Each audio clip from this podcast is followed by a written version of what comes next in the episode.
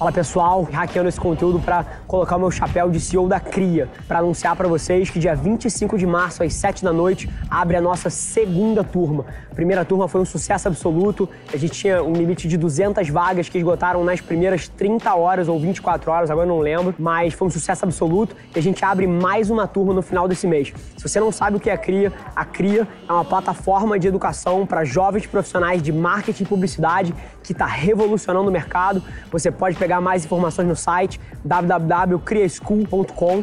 Se você não conhece ainda, eu te prometo que se você é um jovem profissional, você precisa conhecer o que a gente faz. Então dá uma olhada lá e marca a data 25 de março às 7 horas da noite. Te espero lá. Fala pessoal, sejam bem-vindos a mais um Dois Centavos, programa que vale muito mais do que o nome indica. Esse bordão é péssimo.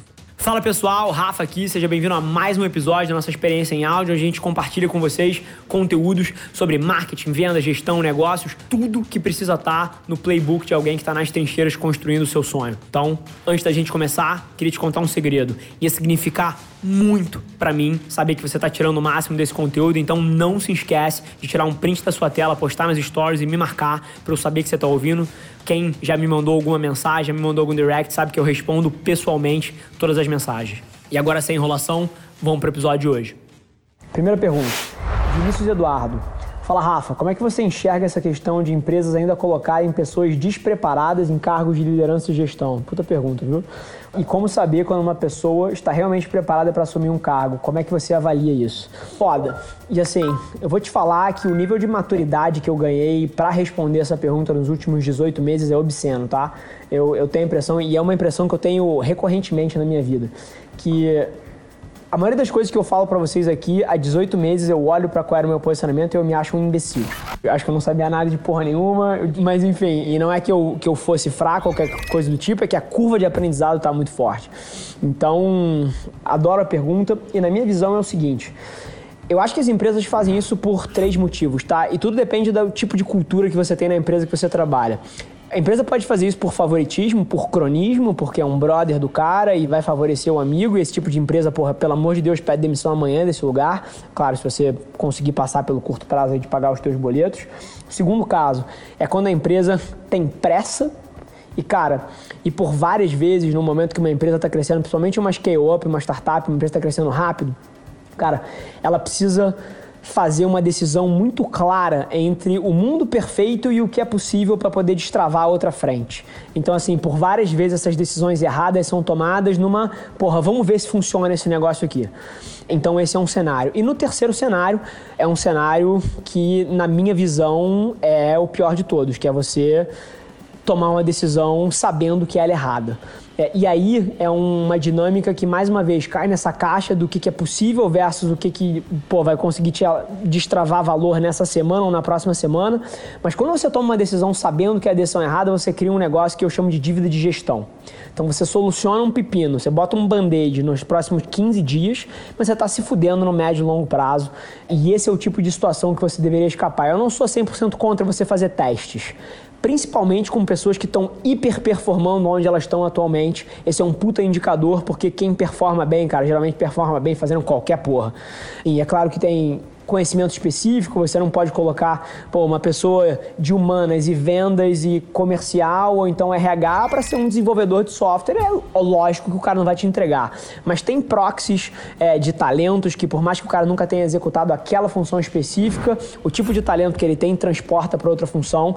E esse é um tipo de teste que eu sou super aberto a fazer, principalmente para dar oportunidade para quem está entregando acima da média. Então, essa é um pouquinho a minha visão de como eu avalio isso e os três cenários onde isso geralmente acontece. E, by the way, tá? É uma dinâmica muito peculiar de empresa para empresa. Porque certas coisas são aceitáveis numa empresa de altíssimo crescimento, mas numa empresa estável que, cara, faturou 2 milhões de reais esse ano e ano que vem vai faturar 2 de novo, e 2 de novo, e 2 de novo, assim, nessas empresas, certos erros aí já são barberagem da gestão, foge dessa empresa, foge de dois momentos, de gestores que tomam decisões erradas sabendo que elas são erradas e foge de empresas onde a gestão da empresa tá favorecendo o amigo, o colega, o cara que faz política, que não é um ambiente meritocrático de fato, foge para ontem. Claro que você precisa navegar o teu curto prazo aí, mas é uma excelente decisão você começar a considerar meter o pé daí. Próxima pergunta, Marcos Paiva. Como foi o processo de captação do primeiro cliente da Velar Mídia? Qual dica você me dá para eu fechar meu primeiro contato? Marcão, a nossa história eu acho que é o exemplo do empreendedorismo, tá? Na empresa da minha família que eu trabalhava antes, a gente já comprava muita mídia programática para o negócio. Era um dos principais, porra, drivers de awareness e drivers de negócio para captação de funil e oportunidades para dentro do negócio. E aí, assim, a gente chegou um momento que a gente tinha 6, 7, 8 funcionários dentro da nossa área de marketing empresa. E eu tinha amigos precisando de algumas das coisas que a gente fazia corriqueiramente ali dentro. E aí eu tive a ideia, a brilhante ideia de falar, porra, cara, me dá aí que eu faço também. Pagava um por fora, pagava um freela para minha equipe ali, distribuía trabalho e comecei a comprar mídia para a empresa de um conhecido meu, de um amigo meu que estava precisando desse serviço. Mas até super curioso, eu fiquei acho que 3, 4, 5 meses sem receber pela prestação de serviço, porque eu não tinha CNPJ para faturar o cara. É, então era um negócio muito mais que eu olhei pela ótica. Porra, eu sei que eu sou muito bom nisso daqui mas é muito diferente você fazer para si do que você montar um modelo que preste serviço para uma terceira parte. Isso é totalmente diferente. Então, o que, que eu fiz nesse primeiro modelo?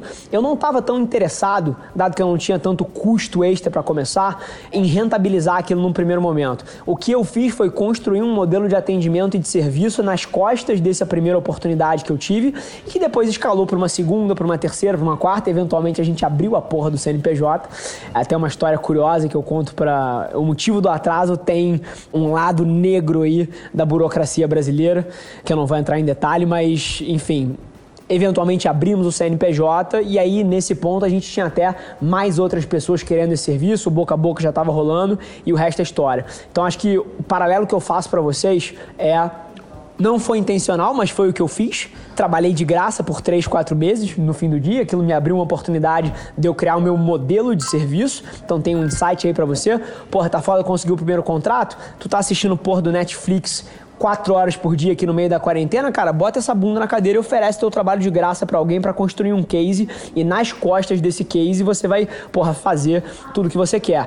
Te dar um exemplo até na agência, cara. A agência tá enorme hoje em dia e várias vezes a gente pega projetos que a gente não faz de graça, mas a gente faz. Se a gente acha que é transformador como case pra gente, cara, a gente pratica preços diferentes. Então, assim, essa estratégia ela é válida, porra, para quando você tá começando e para quando você quer mudar o teu negócio negócio de patamar também. Então, um insight interessante que você pode levar até para outros momentos do teu negócio, não só, porra, pro fucking first week ali. Então, acho que é um pouco isso, é um tema que eu sou apaixonado. Você trocar o seu tempo que você está bundando em casa para conquistar um case, construir um case e nas costas disso você tira um negócio do chão, é uma tese que eu gostaria de ver mais gente debatendo, porque eu sei o quanto de valor essa porra gerou para mim e gera para mim todos os dias. Essa cabeça de um pouco mais longo prazo, ao invés de tentar, caralho, preciso monetizar cada movimento, cada suspiro meu, eu preciso cobrar alguém aqui por isso. E a minha cabeça joga no espectro oposto e eu sei o quanto de delta de valor isso gera para mim. Então, acho que é isso. Como vocês sabem, o programa não tem enrolação. A gente se vê no próximo Dois Centavos.